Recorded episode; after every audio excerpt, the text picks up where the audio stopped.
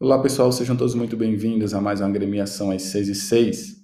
Hoje nós estamos para aqui para pegar a meta 29 e dizemos assim: Um sim dado são vários nãos dados.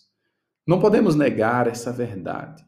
Diante de um sim, concedem-se muitos nãos, pois toda escolha requer outra perda.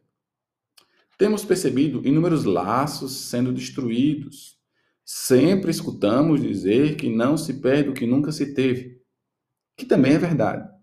No entanto, poderíamos aumentar o horizonte de meditação. A grande dificuldade em estabelecer grandes vínculos duradouros com Deus, com o amor e com os amigos está justamente na incapacidade que o homem pós-moderno tem de perseverar na decisão que resulta em renúncias. Pois, infelizmente, na nossa mentalidade, a liberdade significa o não sofrimento e a permissão para abraçar tudo. Não, as coisas não funcionam assim.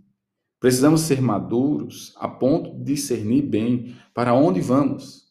No caminho, pensarmos e repensarmos se é este mesmo o nosso lugar. E decidir-se voltar ou continuar na estrada que traz a felicidade, com as cruzes próprias. Lembremos-nos, quando se dá um sim, se dá um não. Todo sim traz renúncia e cruz.